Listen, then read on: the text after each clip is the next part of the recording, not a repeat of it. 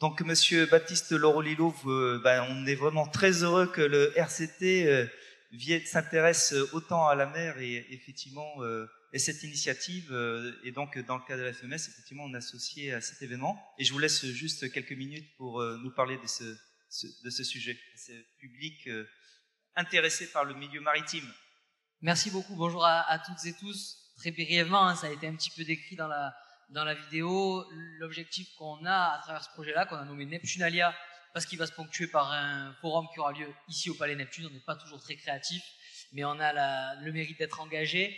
Euh, ça repose sur trois choses, donc on l'a dit, hein, des actions concrètes de sensibilisation, de terrain, mais surtout, voilà, je voulais mettre un point d'orgue sur ce forum qui aura lieu le 21 mai prochain ici même, où on va réunir, ben justement, on est en train de, de, de construire euh, ces, ces, réunifications à travers des industriels, à travers des entreprises, à travers des institutions, des associations, pour essayer de multiplier les points de vue. C'est un peu l'esprit des RSMED d'ailleurs, euh, et c'est dans ce cadre-là qu'on s'est s'est inscrit dans cette démarche-là. Euh, donc on espère vous y voir nombreux évidemment, avec évidemment une portée plus environnementale que géopolitique et stratégique comme c'est le cas aujourd'hui. Mais encore une fois, un grand merci pour cette petite tribune que vous nous, que vous nous laissez et puis on aura hâte de vous y voir et de vous voir avant à Mayol bien évidemment. Très bien, merci beaucoup pour cette très belle euh, initiative. Très bien, eh écoutez, merci à tous. Je suis vraiment euh, confus pour toutes les personnes qui sont, qui sont debout. Pensais pas qu'on allait avoir autant de, succès, mais euh, on vous remercie pour cet intérêt. Euh,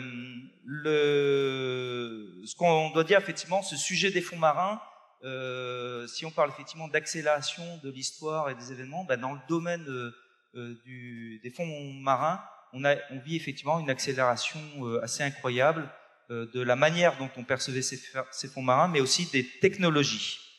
Donc l'arrivée de, de, très nouvelles technologies dont on va parler euh, rendent accessibles les, les, les, fonds marins, mais c'est actuellement effectivement qu'on est en train de découvrir que ben, il y a de nouveaux enjeux environnementaux. On va en parler, lesquels euh, ben, notre génération on parlait beaucoup de nodules polymétalliques, c'était l'avenir et autres, mais aujourd'hui euh, ben, il y a une remise en cause, il y a une question environnementale. On va en parler, est-ce qu'elle est justifiée, pas justifiée?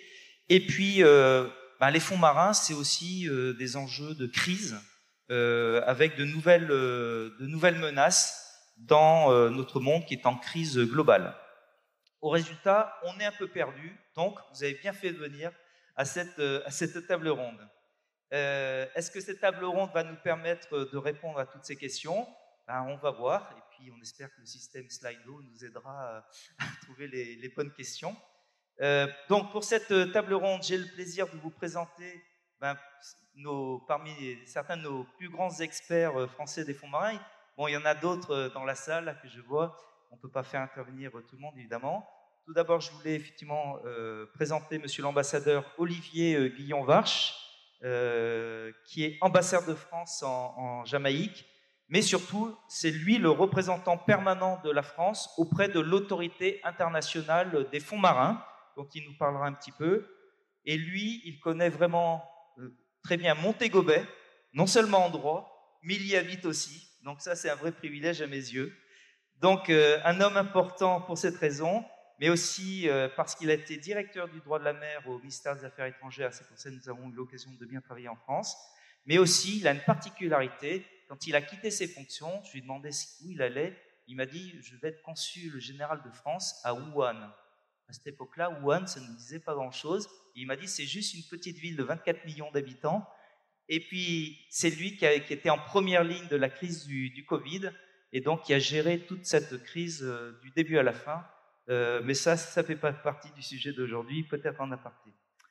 Euh, J'ai aussi le plaisir de vous présenter euh, le docteur Nicolas Mazuki, qui est directeur de recherche au Centre d'études stratégiques de la Marine, il est docteur en géoéconomie et il a fait une thèse portant sur l'énergie, ce qui rend encore sa présence encore plus intéressante. Et puis il y a deux hommes qui m'impressionnent euh, beaucoup par leur grand parcours euh, scientifique. C'est Alain, euh, Monsieur Alain Fidani, donc qui est le directeur recherche et innovation chez Excel, donc la fusion de ECA et de euh, pour ceux qui n'avaient pas suivi. Alors lui, c'est toute une carrière tournée vers la mer et la robotique sous-marine, et un de nos grands ingénieurs dont nous sommes si fiers, ingénieur de l'ESTA. Et puis, il y a pour finir euh, euh, l'homme euh, qui, sur cette table ronde, a vécu le plus longtemps sous la mer. C'est Marc Delorme, puisque ingénieur de l'école navale, il a fait une grande carrière de sous-marinier. Il a commandé un sous-marin nucléaire d'attaque, un sous-marin nucléaire lanceur d'engins, mais il a fait une très belle reconversion chez Thales Underwater System, où il est désormais directeur de l'équipe projet intégré, lutte sous la mer euh, autonome et surveillance euh, des fonds euh, des fonds marins. En fait, aujourd'hui, tu es aussi le, le, patron des drones sous-marins chez, chez Thales. Voilà pour cette, cette introduction. le temps étant compté, on va entrer tout de suite, effectivement, maintenant dans, dans, dans les débats. Et donc, la, la, première question que je souhaitais poser, c'était à Monsieur l'ambassadeur Olivier Guyon-Var. Est-ce qu'on peut dire que euh, aujourd'hui, avec euh, l'appel euh, récent de la France à l'élargissement de la coalition contre l'exploitation minière des grands fonds marins, est-ce qu'on a un grand tournant de ce projet qui datait des, années 70, Monsieur l'ambassadeur? Bonjour. Bonjour. Près du micro. Bien. Près bonjour, de la bouche. bonjour à toutes et à tous. bonjour, cher Thierry. Merci pour ton invitation quand tu m'as invité, j'ai absolument voulu, euh, euh, voulu venir. Euh, d'abord pour communiquer, puis ensuite, j'estime que j'ai toujours voulu faire du droit de la mer avec des bottes en caoutchouc. C'est-à-dire que le droit, c'est la mise en ordre du réel, et pour essayer de mettre en ordre du réel, il faut essayer de le connaître un petit peu. Alors malheureusement, j'ai pas eu le privilège euh, d'être un émule du capitaine Nemo. Euh, mais enfin, bon, en étant, il y a des gens qui ont écrit des livres sur Louis XIV et qui ne l'ont jamais rencontré non plus. Donc, on peut quand même, euh, on peut quand même y arriver. Euh, alors, comme tu l'as dit, effectivement, l'exploration des grands fonds marins, on a découvert, on a découvert ces fameux nodules polymétalliques à la fin du 19e siècle. On s'y est beaucoup intéressé dans les années 60 et 70 et on pensait euh, qu'on allait trouver là les ressources des minéraux pour les, pour les années futures. Ça s'est pas tout à fait passé comme ça. La convention de Montego Bay euh, est arrivée euh, par là-dessus, signée en 82, mais entrée en vigueur seulement en 1994. Et cette convention crée une organisation internationale indépendante. Euh, je le dis parce que chaque fois que je le vois dans la presse, ça m'énerve. L'autorité internationale des fonds marins n'est pas une agence des Nations Unies, c'est une organisation euh, internationale indépendante avec 197 euh, États partis, un secrétaire général, euh, etc. Et donc il y a son siège à Kingston, pas à Montego Bay. c'est la partie de Kingston, c'est moins, c'est moins, comment dire, c'est moins chic que Montego Bay à, à, Kingston et qui, a, qui, qui, est entré en fonction en 96. cette autorité des fonds marins a l'autorité, a un mandat juridique sur le fond des océans et leur sous-sol, et sur les ressources minérales qu'on y trouve, solides et liquides. Alors aujourd'hui, euh, liquide, on n'en parle pas, c'est trop loin pour, pour exploiter le pétrole. Euh, liquide et gazeuse. Voilà. Donc aujourd'hui, elle s'occupe des, des, ressources minérales qui sont les nodules polymétalliques, qui sont encore des sortes de boules de pétanque qui sont posées sur les grandes plaines abyssales, notamment la, la zone de fracture de Clarion-Clipperton dans le Pacifique Sud, où c'est euh, le plus riche, mais il y en a aussi euh, dans l'océan Indien. Euh, les sulfures polymétalliques qui sont en fait d'anciennes cheminées, des fumeurs noirs euh, éteints, on ne va pas essayer d'exploiter ceux qui sont actifs, mais les fumeurs noirs éteints, et puis les encroûtements cobaltifères qui sont une sorte de, de croûtes qui font 30 à 45 cm d'épaisseur que l'on trouve sur les fonds marins. Et toutes ces ressources minérales sont extrêmement riches euh, en minéraux et notamment en terres rares, ces fameuses terres rares dont nous aurons besoin pour la, pour la transition écologique et qui aujourd'hui sont contrôlées à 85-90% par un État dans le monde, euh, la Chine, qui est à la fois un partenaire mais aussi un rival stratégique. Euh, donc c'est intéressant philosophiquement de s'imaginer qu'on a là sur plus de 50% de la surface du globe des ressources minérales absolument considérables. Je dis 50% de la surface du globe parce que c'est la zone, la zone avec un grand Z, euh, qui là ne veut pas forcément dire zéro, mais qui veut dire les zones au-delà des juridictions nationales. Donc on est au-delà des zones économiques exclusives, au-delà des 200 000 marins en haute mer. Euh, L'histoire s'est accélérée effectivement, puisque dans les années 2000, euh, l'autorité des fonds marins a adopté les codes d'exploration, euh, des ressources minérales de la zone, euh, nous avons démarré avec euh, la protection de, protection de l'environnement marin. Alors nous sommes dans la salle Rému, je ne vais pas vous feindre le cœur, euh, puisque l'exploitation n'a toujours pas commencé. l'exploitation de ces, de ces, ressources minérales n'a pas commencé pour plusieurs raisons. La première raison, c'est que les technologies pour aller les ramasser sont à peine matures. Une entreprise de Metal Company a réalisé un test minier en, grandeur nature, mais c'est quand même assez compliqué techniquement d'aller ramasser des nodules à 4 à 5 000 mètres de fond, de les faire remonter euh, sur la colonne d'eau, de les laver, etc. C'est encore plus compliqué de le faire de manière respectueuse dans l'environnement. Euh, donc les technologies aujourd'hui sont à peine, à peine matures, et puis surtout, surtout, juridiquement, on n'a pas encore de code minier, nous n'avons pas achevé au sein de l'autorité des fonds marins la rédaction de ce code minier. Si ce minier arrive à, maturité, euh, ce sera historique. Ce sera la première fois euh, dans l'histoire de l'humanité qu'une activité démarre, enfin qu'une activité est régulée avant d'avoir démarré. Euh, l'agriculture, la pêche, la chasse existent depuis le néolithique, et c'est seulement il y a très peu de temps qu'on a régulé ces activités. Là, on, est en train de réguler une activité avant, avant même qu'elle ne démarre. Donc, voilà. Euh, on peut avoir une espérance, espérer que cette activité sera régulée de manière raisonnable. Ensuite, euh, il y aura nécessairement des atteintes à l'environnement. Alors ce, ce, code minier, on travaille vraiment aujourd'hui article par article, mot par mot. Euh, l'autorité, le conseil de l'autorité se réunit trois fois par an maintenant depuis deux ans et demi pour travailler sur ce code. Donc il est, très avancé aujourd'hui. Au sein de l'autorité, il y a plusieurs lignes de fracture politique sur cette future activité. La majorité des États du Conseil, c'est 36 membres, hein, les États du Conseil de l'autorité, 36 membres qui sont, qui sont choisis, cooptés en fonction de leur intérêt sur, les, sur ces ressources minérales.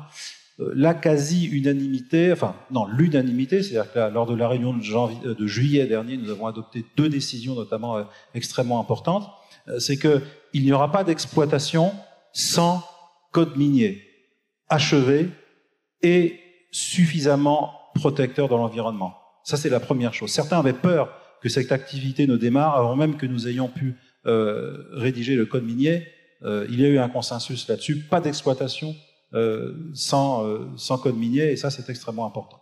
Et puis il y a une coalition, tu l'as évoqué euh, Thierry, de 21, 22 États. Alors ça, ça, ça change régulièrement puisque le, le Royaume-Uni vient d'annoncer, là il, y a, il y a, une semaine, qu'il se ralliait à l'idée d'un moratoire. Donc il y a une coalition dans la, dans la qui a été lancée par la France et dont la France a pris la tête pour établir au, au minimum, au minimum, un moratoire ou et ou pose de précaution.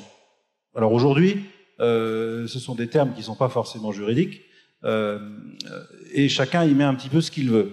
L'idée, c'est pose de précaution, c'est ça, c'est-à-dire pas d'exploitation avant qu'on n'ait pas qu'on n'ait pas euh, rédigé un code minier, et surtout avant qu'on ait de certitudes scientifiques. C'est là où c'est passionnant d'être avec vous, c'est-à-dire de voir comment on va pouvoir acquérir ces données scientifiques, tant qu'on n'aura pas de certitudes scientifiques euh, pour démontrer que cette activité pourra se faire dans le respect de l'environnement.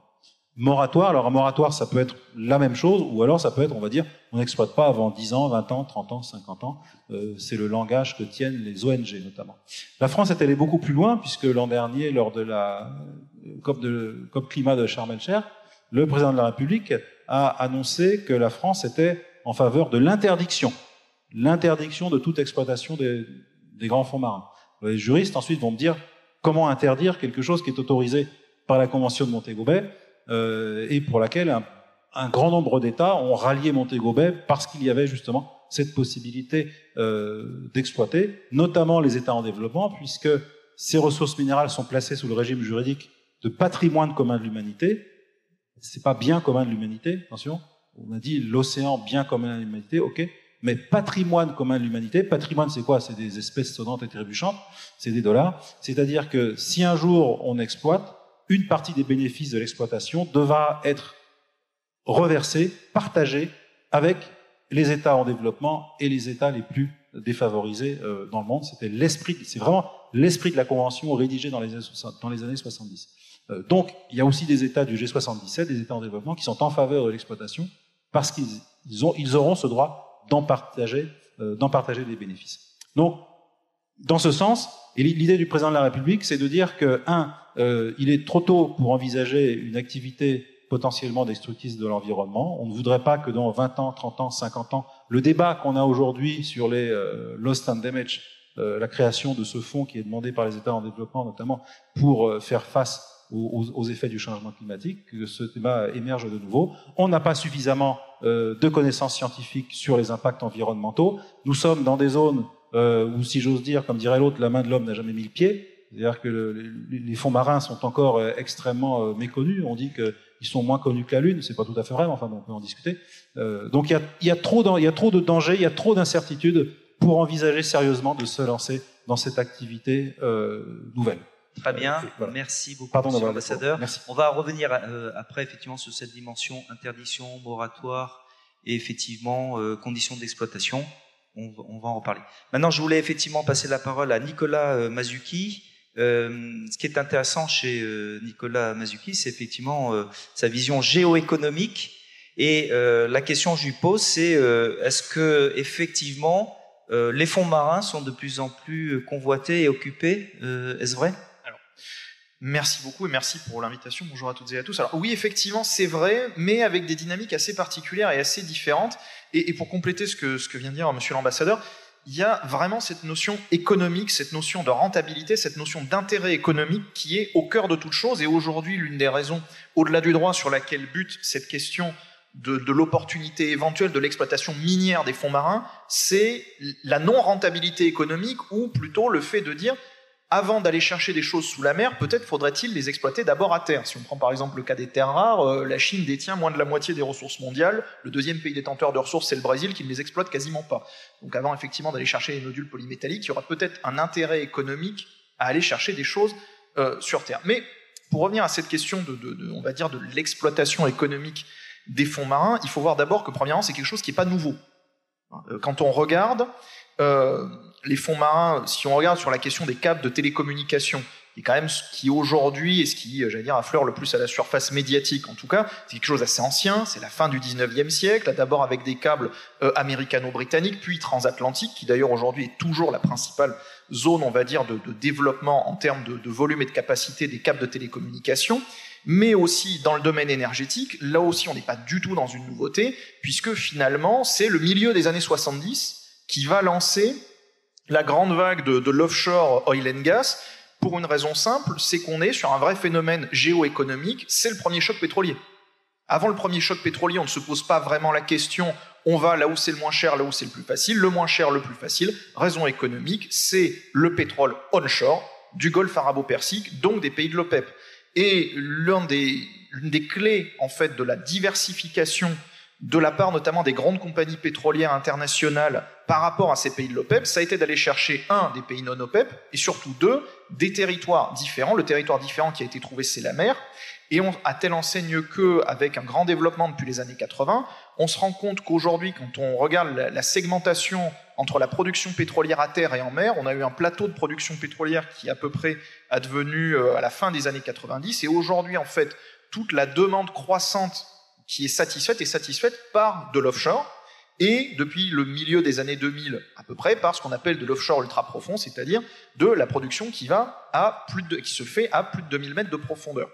Donc on a un vrai développement, on a un développement en volume et en variété. Quand on regarde aujourd'hui sur, j'aurais sur cette question de l'oil and gas euh, pétrolier, euh, on a commencé dans les années 70 par des choses qui étaient à quelques dizaines de, de, kilomètres des côtes. Aujourd'hui, quand on regarde les grandes exploitations qui ont été débloquées, notamment au niveau du Brésil à partir de la deuxième moitié des années 2000, on est à plus de 150 km des côtes par plus de 3000 mètres de fond avec une rentabilité. Alors, dépendant du cours du baril, mais avec une rentabilité.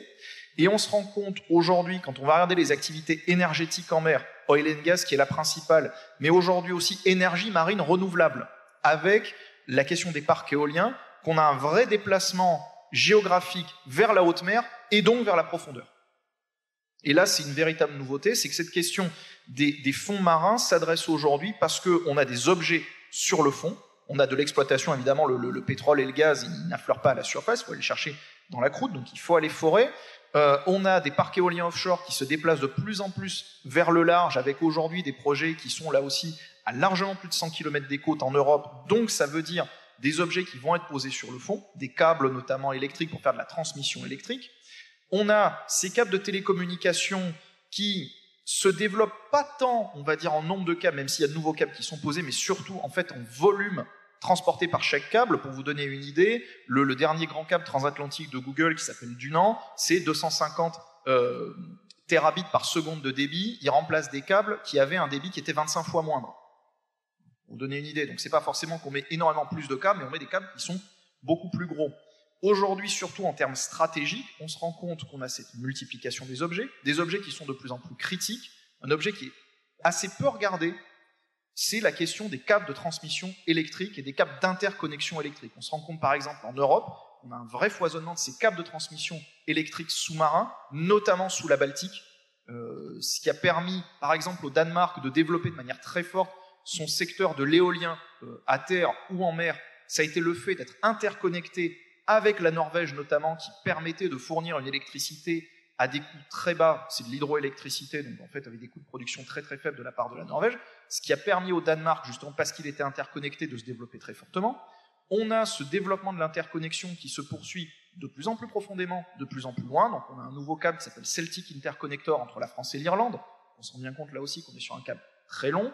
On a des projets de câbles qui commencent à dépasser justement l'Union européenne aussi, par exemple, en Méditerranée orientale, avec le projet de l'Eurasia Interconnector entre euh, euh, la Grèce, Chypre et l'Égypte.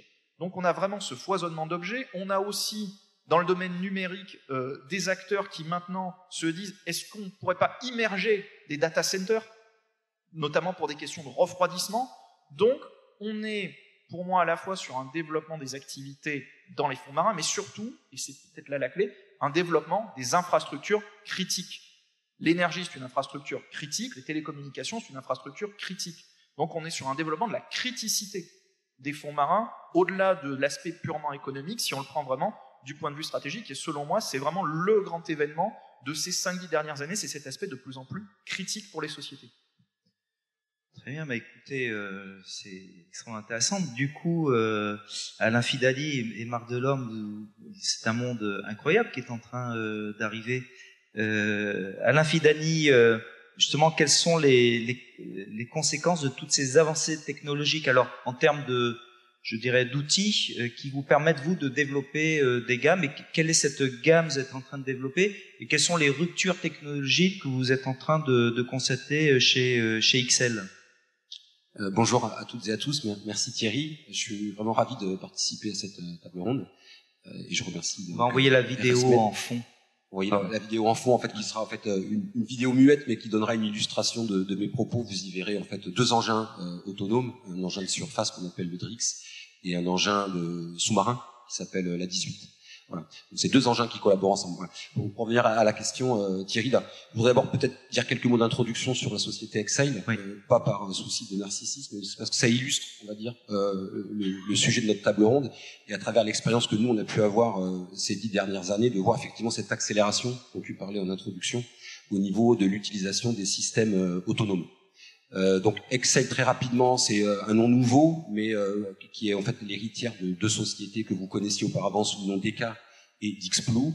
Et effectivement, euh, fort de cette association, de ce rapprochement, on peut considérer que Excel est aujourd'hui un leader de niveau mondial dans le domaine de la robotique et des systèmes autonomes pour les applications maritimes. Euh, aujourd'hui, Excel, c'est une TI française high-tech de 1500 personnes euh, avec un chiffre d'affaires qui dépasse les 250 millions d'euros, dont 80% est réalisé à l'export.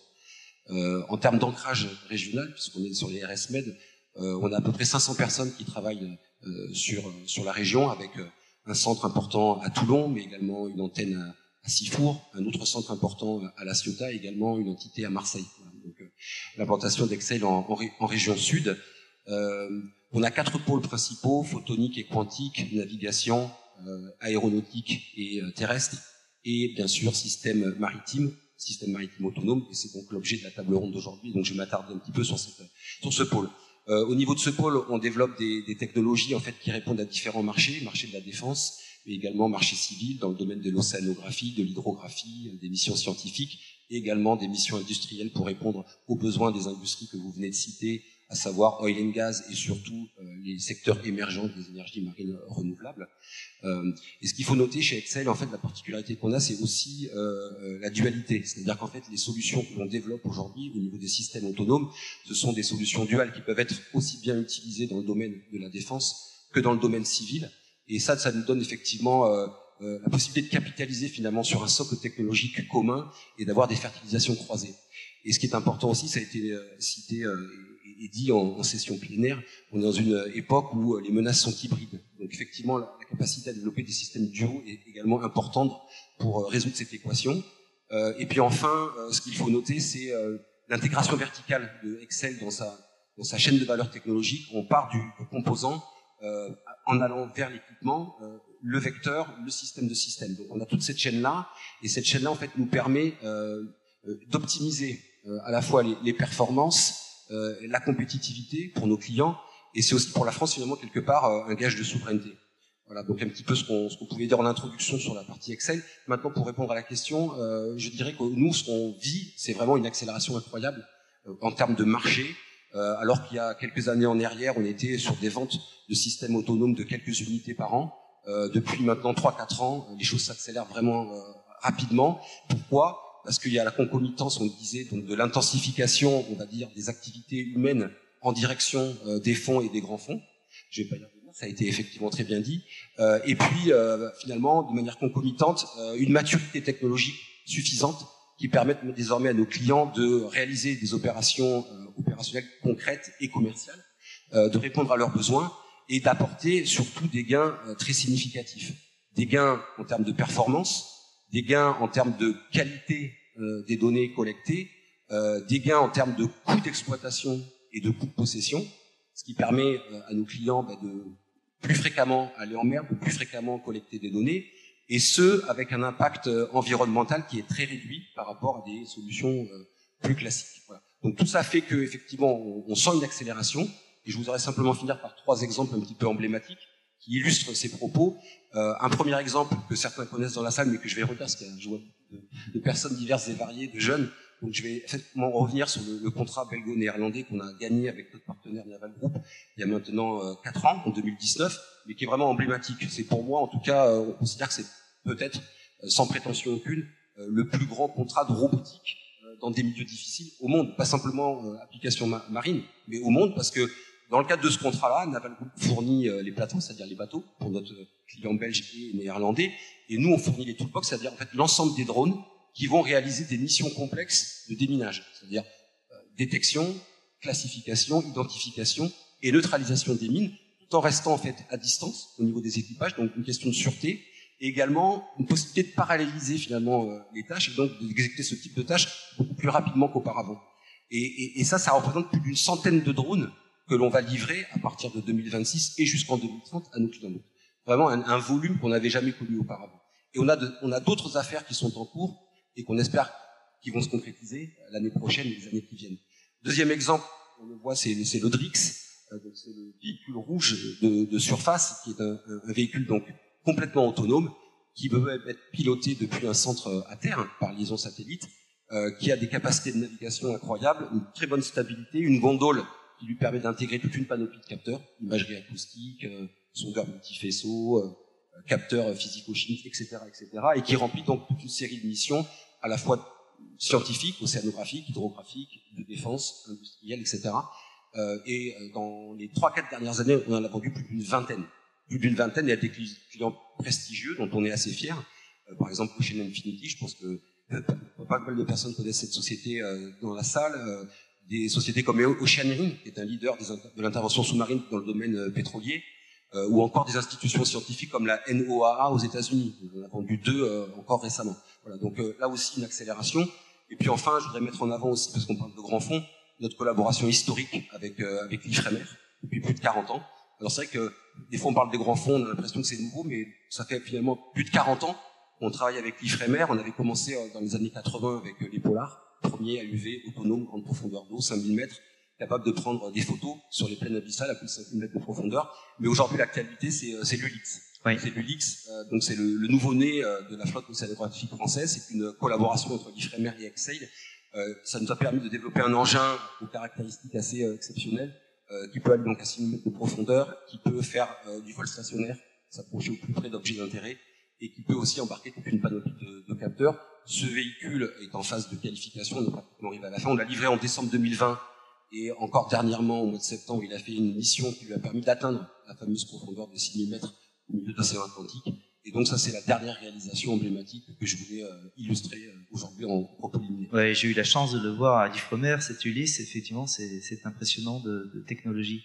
Alors, Marc euh, Delorme, comment Comment vivez-vous aussi cette accélération technologique? Quels sont les produits qu'offre désormais Thales dans ce domaine effectivement de, des, engins sous-marins et comment voyez-vous l'évolution, Marc?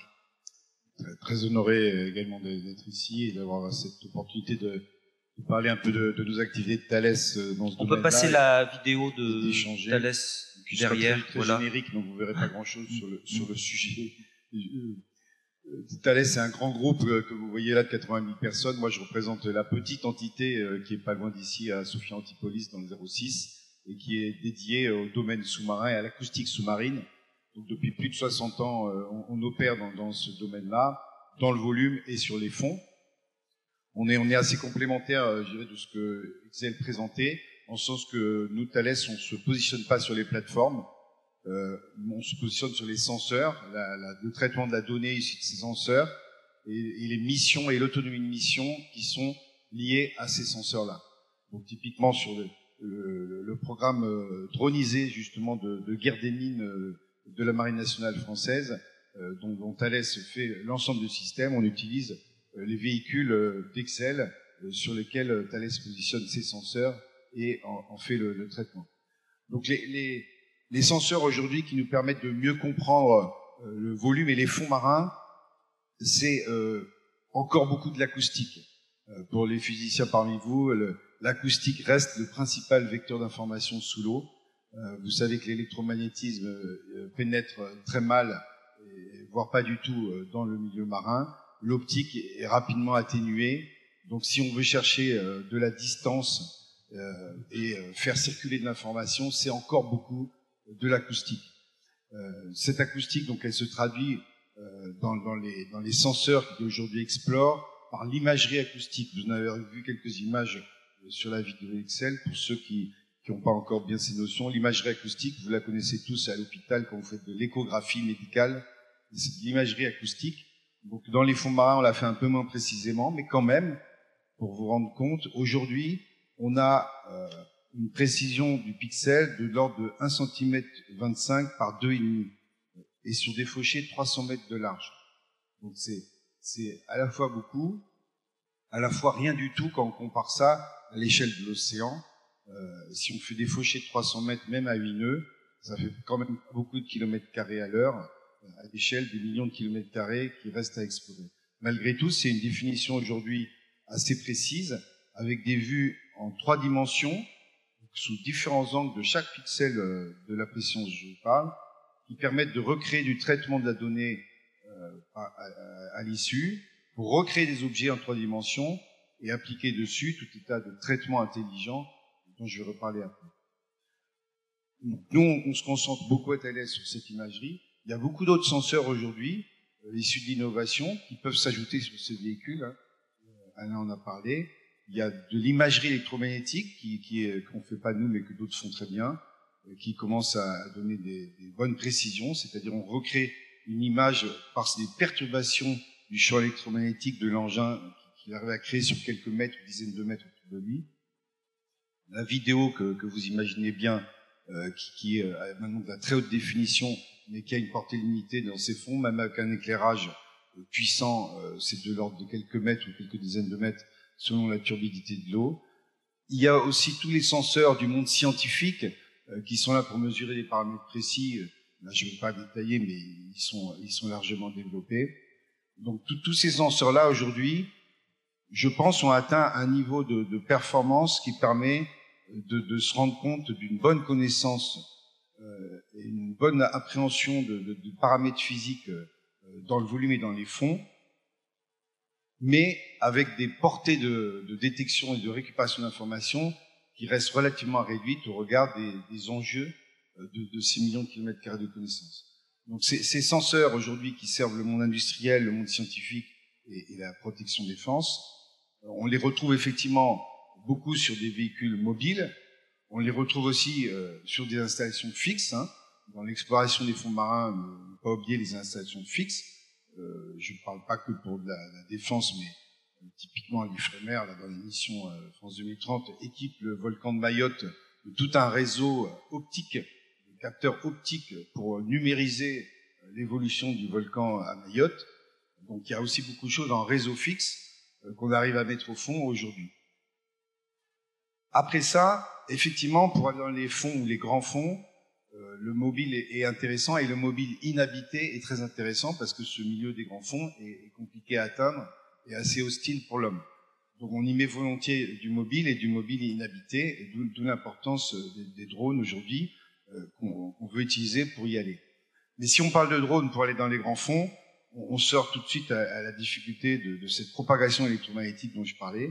Donc les communications sont un vrai problème pour l'essor de ces drones sous-marins et donc cette exploration des grands fonds. Donc il ne faut pas voir que le triptyque communication, il faut voir euh, que pardon, pas que pas que les communications, mais le triptyque communication, autonomie et temps réel. Et en fait, c'est sur ces trois paramètres qu'on va jouer pour euh, approcher la, définition de l'engin et des systèmes qu'on veut y mettre. Je veux dire par là que, pour un besoin industriel un, champ d'éolien qui a besoin de faire un survey de, son terrain pour y poser ses mâts. Euh, on sait très bien faire aujourd'hui. On envoie des drones qui vont faire un survey préprogrammé. Il n'y a pas d'inconnu. S'il y a un problème, il remonte à la surface. Il n'y a pas de, temps réel. Il n'y a pas de problème de com. On enregistre, on dépouille sans obligation de, délai derrière. Pour le monde scientifique, c'est un peu pareil. On, on arrive à, à, faire beaucoup de missions aujourd'hui avec tout un tas de senseurs que je viens de citer et euh, où on déroule euh, la mission préprogrammée. Et pareil, euh, si on se trouve face à l'imprévu ou à des choses compliquées, l'engin remonte et on interrompt la mission et on la recommence ultérieurement. Les choses deviennent beaucoup plus compliquées si on veut aller vers le temps réel. Et là, vous pensez tout de suite à une mission plus opérationnelle. Parce que le temps réel oblige soit à des communications, c'est-à-dire qu'on voudrait téléopérer les engins en permanence et donc ramener le flux d'informations vers l'homme ailleurs et donner à l'homme la capacité de piloter son engin. Donc il faut un flux de communication important dans les deux sens. Et ça, le, le milieu marin l'autorise pas à cause de l'électromagnétique. Donc le, le, les communications, je l'ai dit, qui passent le mieux, c'est encore l'acoustique. Et l'acoustique, même si on arrive à des grandes distances, on arrive à des faibles débits. Donc il y a un problème de, de débit de distance dans les communications acoustiques et ça reste malgré tout le vecteur principal. On peut faire de la communication optique sous l'eau, du laser, mais c'est à très courte portée. On peut faire de la euh, communication électromagnétique à quelques mètres sous l'eau, mais c'est du faible débit, etc. Donc ce problème des, des coms sous l'eau devient primordial pour l'essor des engins d'exploration des grands fonds. Et du coup, si on n'arrive pas à établir ce lien de communication, l'autonomie devient une nécessité. C'est pas un, un, un, choix ou un plaisir, je dirais, d'aller faire de l'autonomie pour l'exploration du grand fond. C'est la nécessité due à cette difficulté de communication. Et du coup, l'autonomie, maintenant, c'est ça l'enjeu dans cette exploration. Si on veut multiplier les moyens, leur donner plus de moyens de réactivité au fond, parce que si vous envoyez un engin à 6000 mètres et qu'il faut qu'il remonte 6000 mètres à chaque fois qu'il y a une instruction ou une data à échanger, euh, ça va pas être très efficace. Donc il va falloir donner beaucoup d'autonomie à ces engins. Et c'est ça le, le, challenge actuel sur, lequel on, est tous. Et typiquement, sur cette imagerie acoustique que je citais tout à l'heure, avec cette précision qu'on a aujourd'hui, ben, les engins aujourd'hui sont capables tout seuls de, classifier l'image en décidant que c'est tel ou tel objet, parce qu'ils ont appris avec les, les techniques d'intelligence artificielle en particulier. Ils sont capables de revenir sur un point pour re-réaliser euh, une prise de vue différente parce qu'ils ont décidé que euh, la prise de vue en valait la peine. Ils sont capables de recaler leur navigation en reconnaissant d'une passe à l'autre euh, l'écart de passage à quelques centimètres près du passage qu'ils ont fait peut-être des mois précédents au même endroit. Ils sont capables de faire de recalage de navigation sur des positions connues au fond de l'eau. Donc on, on, passe des étapes très intéressantes là, dans, dans, le traitement de la donnée pour rendre ces missions accessibles de manière autonome. Et ça sera ça euh, l'enjeu ensuite euh, pour euh, essayer de multiplier ces moyens et d'augmenter la connaissance. On a esquissé la nouvelle révolution qui est en cours, hein, l'IA. Bon, maintenant, je vous propose effectivement, on va, on va faire deux séquences de 10 minutes parce que le temps passe très vite et je vais réserver la dernière demi-heure aux questions. Si on n'a pas, j'en ai énormément, vous inquiétez pas. euh, donc, je voudrais d'abord qu'on parle de, menaces et après on parlera d'exploitation des fonds et, d'environnement. Le premier point, euh, alors c'est peut-être à nos deux ingénieurs, après je demanderai à Nicolas de nous parler justement de la stratégie de la France sur la protection de ses intérêts. Nos deux ingénieurs, c'est euh, est-ce qu'aujourd'hui, euh, en termes de défense, il faut prendre la, la menace des drones sous-marins au sérieux? On a vécu ce qui s'est passé en, Ukraine, alors c'est pas forcément des drones sous-marins, c'était des drones navals, mais euh, est-ce qu'on risque pas d'avoir une surprise stratégique euh, dans ce domaine? Enfin, quel est votre avis là-dessus? Et comment faire pour la pour la contrer?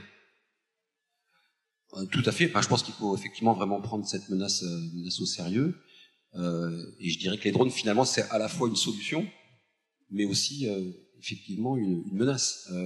une solution parce qu'effectivement, à travers les drones et, leur autonomie, on va pouvoir de manière décuplée aller inspecter justement les infrastructures critiques que l'on a décrites, euh, aller pouvoir récupérer aussi peut-être euh, des épaves sensibles qu'on ne voudrait pas voir récupérées par euh, des compétiteurs. Euh, donc tout ça effectivement ça peut être fait plus facilement par les drones et différents types de drones. on peut avoir des drones autonomes pour faire une première passe et faire de la détection. Et puis ensuite, une fois qu'on a repéré l'objet en question, que ce soit une charge, euh, un moucha ou quelque chose de ce type-là, on peut envoyer dans un deuxième temps effectivement un robot qui sera lui effectivement téléopéré avec des capacités de manipulation qui viendra pour justement traiter euh, la menace, euh, soit la supprimer, soit la récupérer.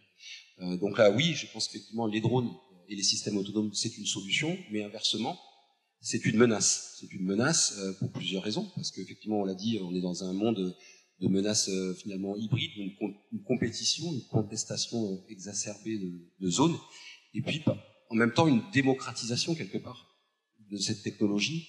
Et on voit apparaître certaines sociétés privées euh, qui proposent même aujourd'hui euh, des drones, enfin des drones, des robots, on va dire, habités sous-marins euh, pour la plaisance. Donc ça décuple finalement aussi les capacités. Alors une petite annonce, la FMS s'organise avec l'université le 24 novembre un colloque sur les sous-marins de plaisance. C'est un vrai phénomène. je suis très content que le sujet soit venu naturellement. Poursuivez. Voilà. Donc voilà, donc il y, a aussi un phénomène de, démocratisation. Euh, et puis on l'a dit euh, précédemment, euh, comme de, de, capacités qui sont effectivement avec un niveau de maturité technologique euh, maintenant euh, vraiment avéré. Et donc ces drones peuvent vraiment faire des choses qui sont de nature, poser des problèmes concrets et réels à nos infrastructures critiques. Donc, euh, je pense effectivement qu'il faut prendre la menace au sérieux. Il y a déjà des parades. Il y a la mesure, la contre-mesure, puis la contre-contre-mesure. On peut aussi discuter de tout ça. Marc Delorme. Le, avant le 11 septembre 2001, euh, personne n'avait imaginé cet inimaginable. Donc après le 11 septembre 2001, euh, il y a eu beaucoup de, de, scénarios pour imaginer le pire de ce qu'on pourrait subir en, en attaque terroriste. après, ça s'est un peu calmé parce qu'il y en a eu moins finalement entre guillemets de d'utilisation d'engins à des fins détournées de cette manière-là. Euh, puis on a eu Nord Stream euh, là récemment sur les infrastructures qui, qui émergeaient. Euh, Nicolas soulignait tout à l'heure à quel point maintenant on recense le nombre d'infrastructures critiques immergées et on se rend compte de la vulnérabilité de l'ensemble.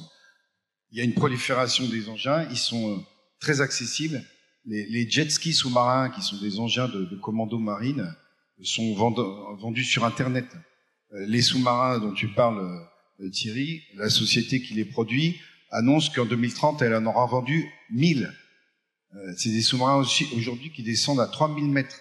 Alors il y a eu l'exemple euh, privé dramatique euh, privé, l'exemple dramatique du Titanic il y a quelques mois dont vous vous souvenez, donc ça a peut-être pas motivé beaucoup de gens trop vite, mais mais ils ont quand même un marché où ils arrivent à vendre des places pour embarquer sur ces engins-là, et donc ces engins-là peuvent être facilement détournés pour de la malveillance, sans parler de tout ce qui est engin d'État ou d'organisation étatique euh, dont euh, on ne connaît pas euh, forcément toutes les caractéristiques pour ce qui est des intentions des États. Donc oui, la, la, menace, elle existe. côté underwater détection, justement, nous, ça fait une bonne dizaine d'années qu'on s'intéresse au sujet et qu'on propose des solutions hein, de, de, de, protection de la menace immergée vis-à-vis d'infrastructures critiques comme des entrées de, de ports ou de, de stations de gaz, et maintenant des infrastructures critiques linéaires comme les pipes, les, les câbles électriques ou, les câbles télécoms. Mais c'est vrai que c'est compliqué. Euh, c'est beaucoup plus facile d'acheter une webcam, euh, mettre sur un grillage à l'entrée d'une base, contrôler des badges. C'est accessible, c'est pas très cher et c'est techniquement réalisable avec euh, des, des, des, une technologie qui donne de, de la portée et de l'efficacité. Quand on va sous l'eau, comme j'ai dit tout à l'heure, la, la, détection n'est pas simple sous l'eau. La détection n'est pas simple, donc on a tout de suite affaire à des équipements compliqués, donc, donc chers. Donc c'est vrai que tant, que vous n'avez pas eu un accident, on hésite tous à payer son assurance, euh, et, on est dans ce cas-là où euh, pour, pour s'assurer une certaine protection dans ce volume sous-marin, c'est des équipements quand même assez sophistiqués. Nicolas Mazuki, euh, avant de parler de, de, la stratégie française, est-ce qu'il y a une, quelle est la nature de la menace sur ces fameuses infrastructures euh, linéaires dont nous a parlé euh, Marc Delorme Merci beaucoup. J'allais y revenir justement. Euh, alors, je veux pas du tout faire de l'alarmisme et dire le pire est devant nous. En fait, on n'en sait strictement rien, mais on ne peut pas le savoir. Néanmoins, si on regarde plutôt le passé immédiat, reprenons l'exemple de, Nord Stream. Qu'est-ce qui s'est passé avec Nord Stream? Finalement, pas grand-chose. Soyons honnêtes. Un gazoduc sous-marin qui, au moment où il est attaqué, n'est pas en service. Le seul impact qu'il y a, c'est une explosion qui est due au gaz résiduel qu'il y a dans le tuyau, puisque forcément, s'il n'y a pas de pression, bah, le gaz se, se, fiche dans le tuyau. Il n'est pas utilisé. Il y a d'autres moyens de faire transiter à ce moment-là euh, du gaz russe vers les territoires européens si nécessaire. Bref, en termes stratégiques, finalement, c'est très impressionnant au niveau de ce qu'on appelle le champ des perceptions, mais dans l'impact, on va dire, militaire et stratégique réel, finalement, pas grand-chose. Le problème que moi j'identifie en, en, tant qu'énergéticien, c'est cette question dont je parlais des câbles de transmission électrique. Pour une raison simple, c'est que contrairement à une infrastructure qui transporte du pétrole et du gaz, qui en fait n'est qu'une voie de passage finalement, et bon, bah, si la voie de passage est détruite, à ce moment-là, on peut en faire d'autres, un réseau électrique, par nature, doit être équilibré en permanence entre la production d'un côté et la consommation de l'autre. C'est-à-dire que si on coupe au milieu, si on coupe au niveau de la transmission, on déséquilibre en amont, on déséquilibre en aval. Ça veut dire qu'on a le risque de créer un blackout avant et après. Et là, on n'est pas sur les mêmes ordres de criticité et sur les mêmes ordres d'importance.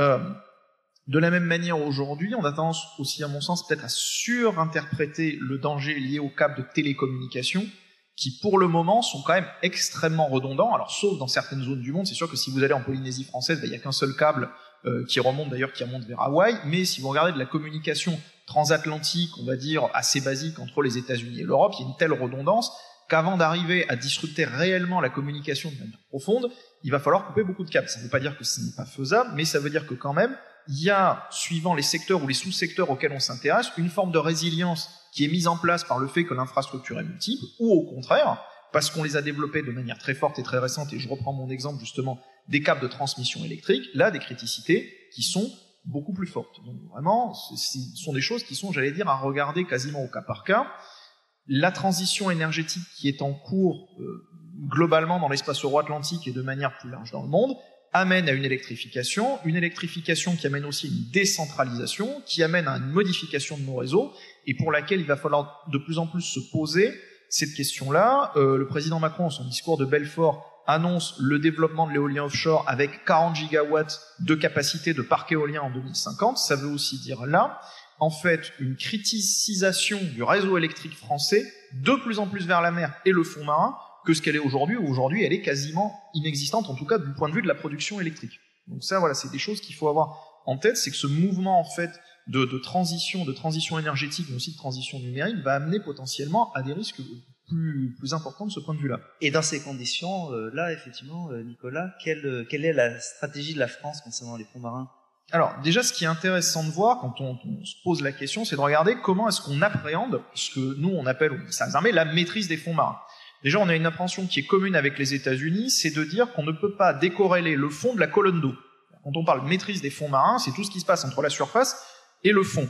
Ça veut dire que ce qu'on fait aujourd'hui, les, les, couches qu'on rajoute conceptuellement, mais aussi en termes de programme. Effectivement, Alain en a parlé, cette volonté française d'avoir des programmes qui vont articuler des drones sous-marins autonomes pour faire une forme de, on va dire, de surveillance constante ou quasi constante, et des robots télépilotés qui là vont permettre d'agir sur des points, on va dire plus précis, qui auront été repérés en avance par d'autres capteurs, à commencer par les, drones autonomes. Euh, cette vision-là, elle s'articule aussi avec ce qui existe déjà en termes de lutte sous la mer et en termes de guerre des mines. En fait, c'est plutôt une nouvelle couche qu'on vient ajouter à des savoir-faire qu'on a déjà au sein de la marine nationale et au sein des forces armées pour en fait créer un espèce de continuum. On n'a pas séparé, on va dire en termes stratégiques et en termes de compréhension, le fond marin de la colonne d'eau, ce qui n'est pas forcément le cas de tous les pays. Mais voilà, la France, comme les États-Unis et de manière globale les pays de l'OTAN, pas tous, mais en grande partie, ont fait euh, cette vision-là. Après, ce qu'il faut voir, c'est que euh, aujourd'hui, quand on parle de fond marin, de quoi est-ce qu'on parle? On parle d'aller à des profondeurs de d'abord 3000 mètres, ensuite 6000 mètres. Euh, pourquoi 3000 mètres? Parce que 3000 mètres, ça permet d'atteindre à peu près 78% des fonds marins de l'ensemble de la planète, sachant que ces fonds marins sont cartographiés de manière précise à l'heure actuelle à peu près à 3%.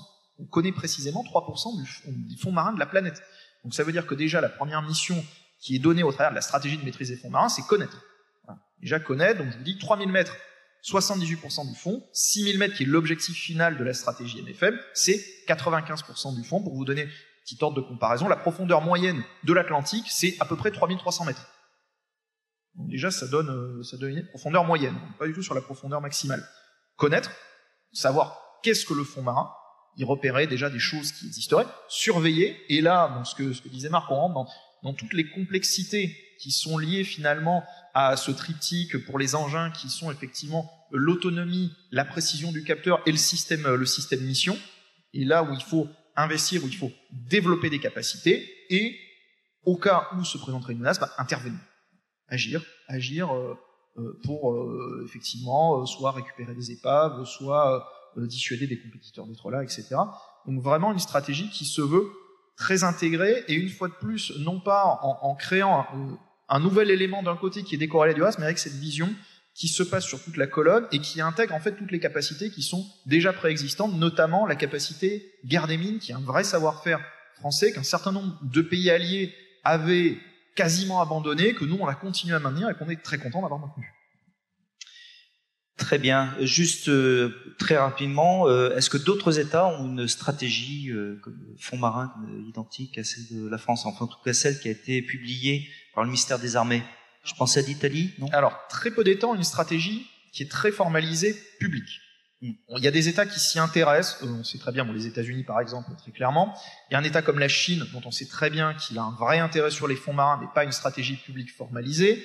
La Russie, euh, Igor me détrompera si je dis si je dis une bêtise, mais dans sa, sa stratégie maritime 2022 n'adresse pas spécifiquement le cas des fonds marins. On le voit apparaître en fait à un certain nombre d'endroits, mais il n'y a pas un élément spécifique par rapport à ça. Ce qui est intéressant, c'est le cas italien, qui est un cas divergent du cas français, par exemple, où l'Italie a une vraie orientation stratégique très forte sur les fonds marins, mais en fait sépare le fond marin du reste de la colonne d'eau. C'est-à-dire c'est un domaine à part. C'est le domaine sous-marin, c'est une chose, le domaine des fonds marins, c'est autre chose. Ça ne veut pas dire qu'il n'y a pas des synergies et des complémentarités entre les deux, mais l'Italie, par exemple, a fait le choix conceptuellement de mettre le fond marin à part, avec aussi la volonté euh, italienne de proposer la création d'un centre d'excellence OTAN qui est dédié justement à la question des fonds marins.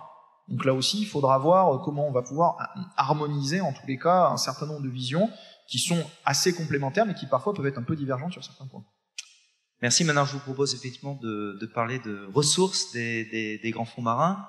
Donc, vous avez compris que notre euh, ambassadeur de France en Jamaïque vit, euh, quand il est en poste à l'étranger, des moments très forts. Il y, a, eu le Covid, mais il y a aussi cette décision du président de la République d'interdiction de l'exploitation euh, des fonds marins, alors que la France a toujours été extrêmement en pointe par ses technologies, ses recherches. Je pense à, l'IFREMER. Elle a une, zone économique euh, considérable, la, deuxième euh, mondiale, y compris un plateau continental euh, étendu. Donc comment explique-t-on la position de la France à l'AIFM et comment prépare-t-on le, le minier? Bref, qu'est-ce qu'on peut dire sur le sujet, sur l'ambassadeur?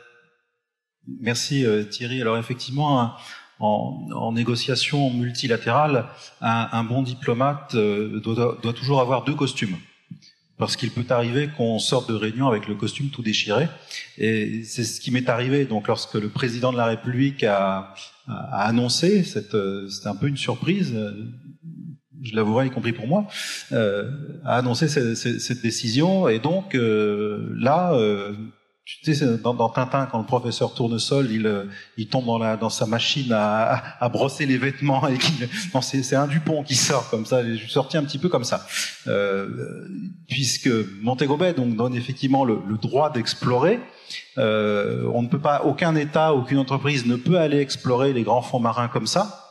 Euh, c'est-à-dire qu'il faut passer un contrat avec euh, l'autorité des fonds marins, présenter un plan de travail, d'abord sur 15 ans et puis ensuite qui est renouvelable tous les 5 ans, euh, pour démontrer ce que l'on va faire. Et le but de ces contrats d'exploration est juridiquement de préparer l'exploitation. Et la France a deux contrats, un contrat nodule dans la zone de Clermont-Clipperton et puis un contrat sur les sulfures polymétalliques sur la ride médio-atlantique. Alors un certain nombre d'États nous ont nous ont posé la question, mais quelles sont, quelles sont les, intentions de la France euh, que, que voulez-vous faire euh, Il y a même certains délégués qui m'ont dit, mais que, euh, Monsieur l'ambassadeur, que, que faites-vous dans la salle? Donc ça a été assez, ça a été assez, assez violent. Et est-ce que la France va renoncer à ces contrats d'exploration Alors bien entendu, on s'est battu bec et oncle pour ne pas renoncer. On ne renoncera pas à nos contrats, à nos contrats d'exploration.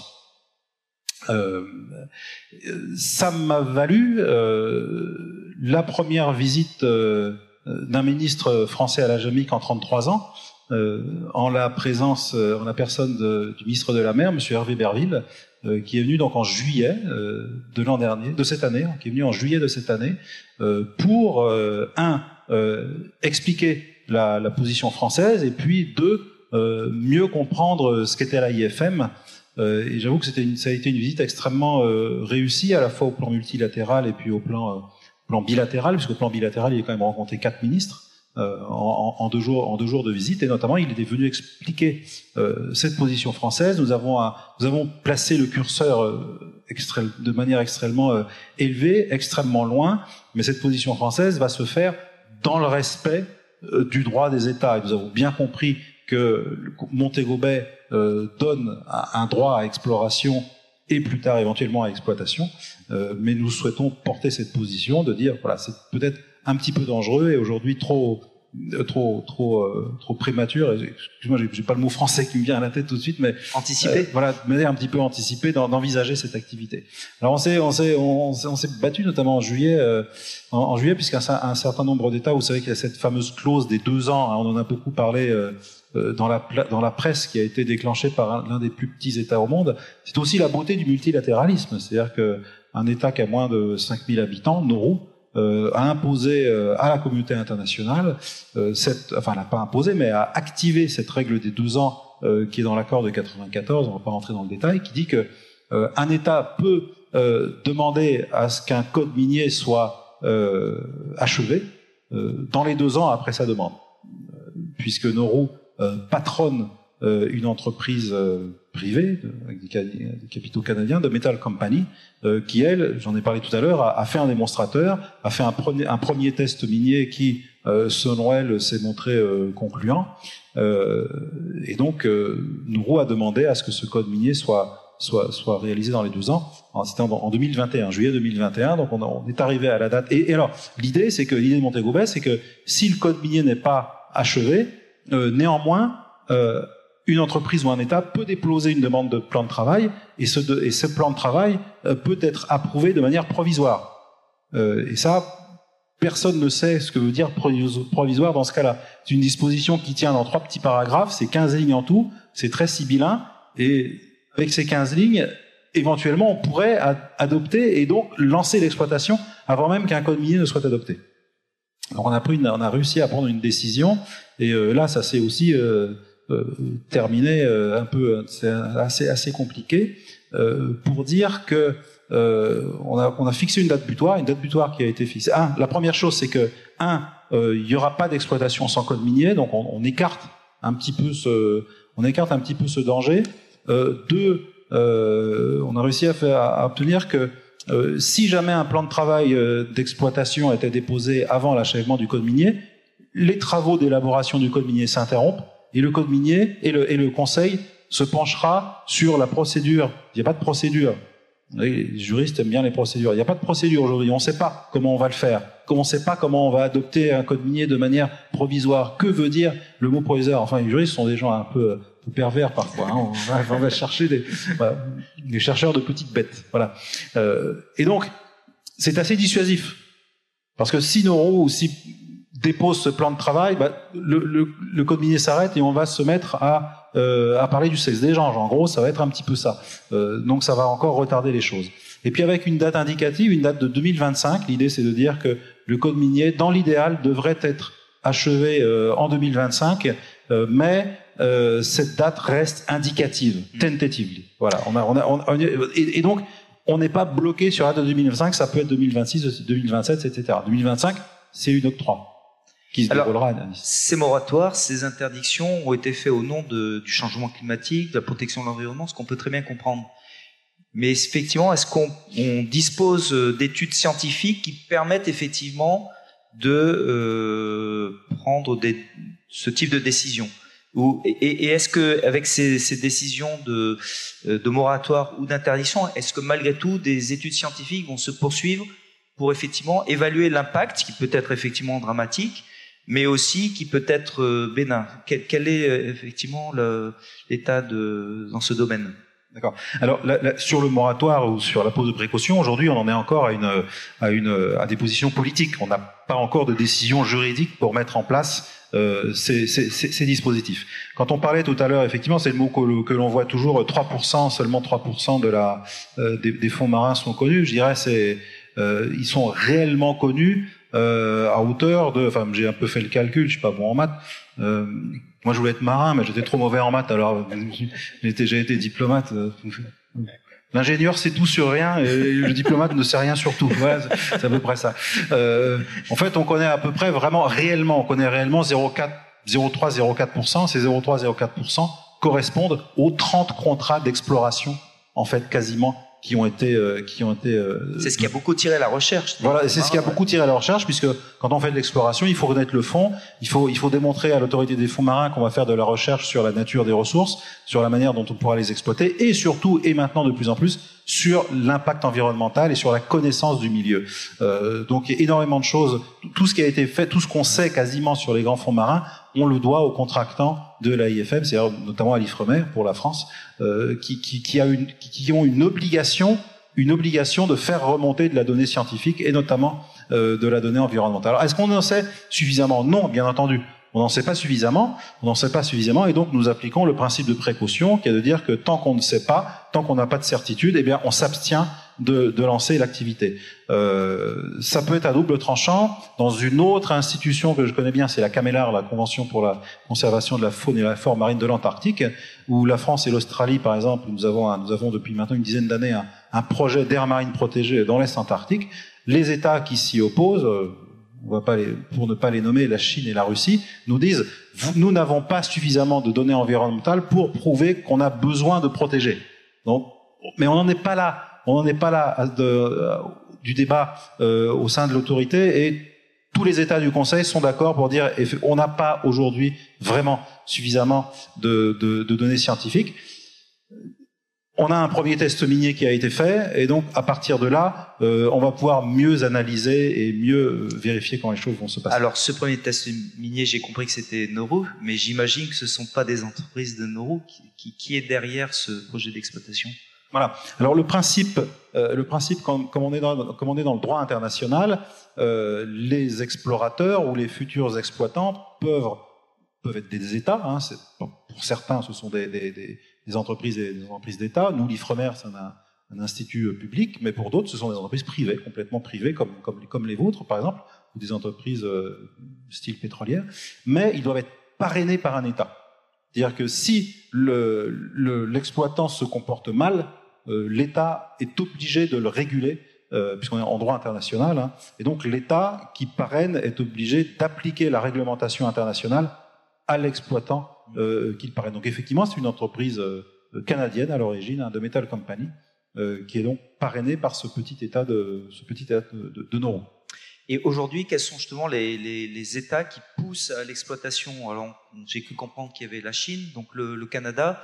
Euh, il y a qui dans cette euh, dynamique-là? Alors l'État ne pousse pas, au contraire. Le, Canada s'est rallié à l'idée de, moratoire ou de, pause de précaution. Quels sont les États les plus avancés en fait dans cette exploration aujourd'hui? Donc bien entendu la, France, hein, puisque la France a été l'un des premiers États euh, à, à, avoir lancé ses, lancé ses recherches. Euh, vous avez des États comme, comme l'Allemagne, la Belgique par exemple, la Belgique qui a aussi un, contractant.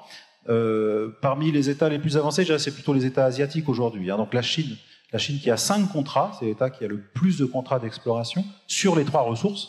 Euh, donc la Chine se met vraiment en, position d'un jour euh, pouvoir euh, exploiter, mais pareil, euh, il n'y a pas non plus de précipitation. la Russie a deux contrats, le Japon a deux contrats, la Corée, l'Inde est très avancé euh, également, y compris sur la métallurgie, parce que c'est quelque chose d'aller ramasser les nodules, faut ensuite les, les, les transformer en, en lingots euh, sonnants et trébuchants pour pouvoir les utiliser de manière industrielle. Donc l'Inde aussi est assez avancée. Et puis on a des, des États euh, qui n'ont pas l'industrie, mais qui sont qui parrainent euh, des entreprises privées.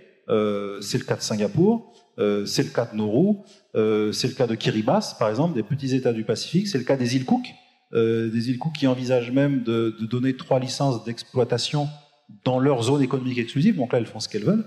Euh, mais notamment des petits États insulaires du Pacifique. Et là, on voit que le, Pacifique, aussi les États du Pacifique sont divisés. Euh, certains sont pour l'interdiction, comme Vanuatu. Hein, il y a deux pays qui sont pour l'interdiction absolue, c'est la France et le Vanuatu. Euh, Vanuatu, euh, d'autres le, euh, Fidji a une position un petit peu euh, fluctuante, et puis euh, donc des États qui sont eux-mêmes patronants, Nauru et Kiribati, parce que ces États n'ont pas de ressources propres.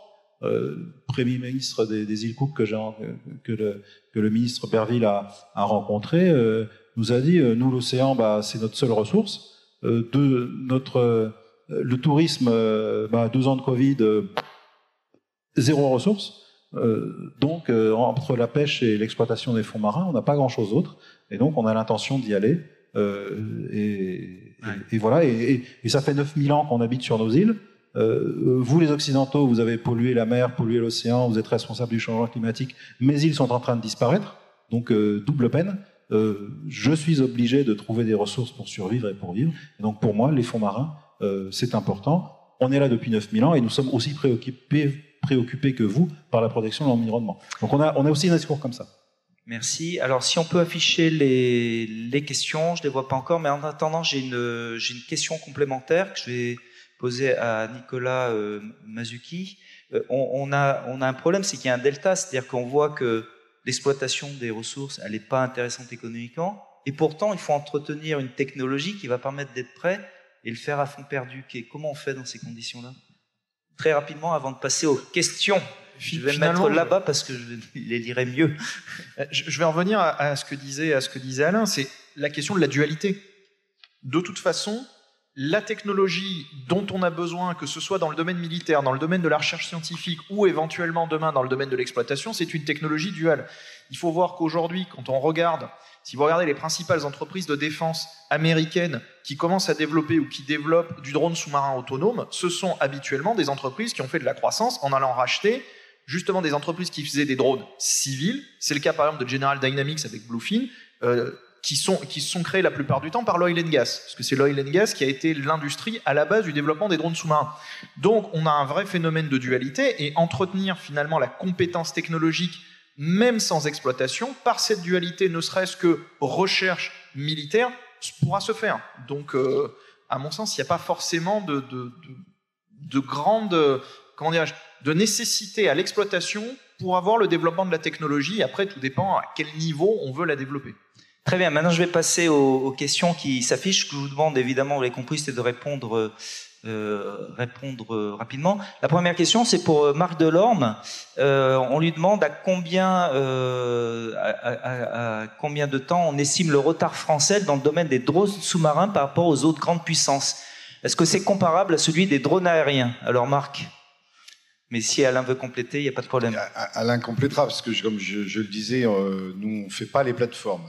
Néanmoins, ce que je peux dire, c'est que, et ça rejoint la, question du modèle économique oui, la recherche euh, doit pouvoir drainer euh, le financier qui permet aux industriels de développer d'imaginer et de réaliser. néanmoins, voilà, en France et même plus largement en Europe, on n'est pas justement très bien loti hein, côté industriel de ce côté-là. Alors l'État a manifesté une volonté particulière avec le plan de relance France 2030, euh, les, quatre objectifs du CIMER euh, de 2022, euh, dont l'un consiste à justement équiper la, France d'un nouveau engin autonome d'exploration des grands fonds et d'un nouveau ROV d'agir, d'action dans les grands fonds. C'est un AUV et un ROV. Et, et c'est à peu près la seule ressource publique jusqu'en 2030. Donc en dehors de ça, il y a, beaucoup de, financement, de guichets, de, de, recherche et développement là, qu'on connaît tous, euh, euh, les uns par euh, BPI, les autres par le Corimer ou par l'AID, etc. etc. C'est beaucoup de, de, financement de, pour essayer de développer l'innovation, la recherche dans les startups, les PME, mais euh, on n'a pas euh, l'ambition à, 10 ans, faut le reconnaître, euh, que d'autres pays ont affiché, par exemple la Norvège, qui, qui de manière nationale s'est positionné avec ses industriels pour prendre pied de manière massive dans ce domaine de la robotisation de l'espace maritime. je, note un point clé de la table ronde, là, important, ce que tu viens de dire. Oui, je pense qu'effectivement, au moment où on parle, euh, je pense que sans prétention, on peut dire qu'on est dans la course complètement. Hein. On est vraiment au niveau de l'état de l'art euh, en termes de drones, euh, drones autonomes, que ce soit au niveau de la surface, on a vu le Drix et son succès commercial, et puis également les AUV grand fond. je pense qu'effectivement, la, dualité, c'est pour ça que je l'ai introduite en introduction, est très importante. on a commencé effectivement avec l'IFREMER pour des missions purement scientifiques, avec les Polars dans les années 80. Aujourd'hui, on est sur l'ULIX. On espérait effectivement que le marché de l'exploitation et de l'exploration des ressources minérales sont effectivement un marché porteur. A priori, effectivement, il va falloir encore être un petit peu patient.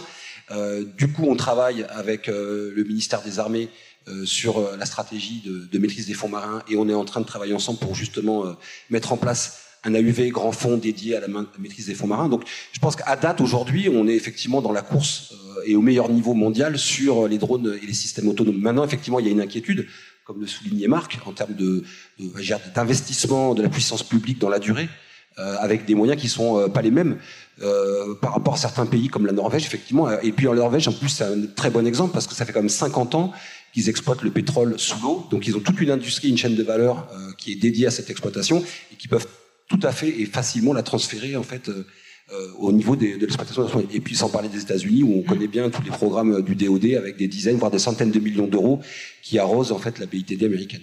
effectivement, il faut être vigilant par rapport à ça. Merci. Euh, autre question. Euh, Est-ce qu'on connaît l'ordre Alors c'est peut-être pour euh, Olivier Guillon-Var, euh, mais aussi nos, bah, vous quatre en fait.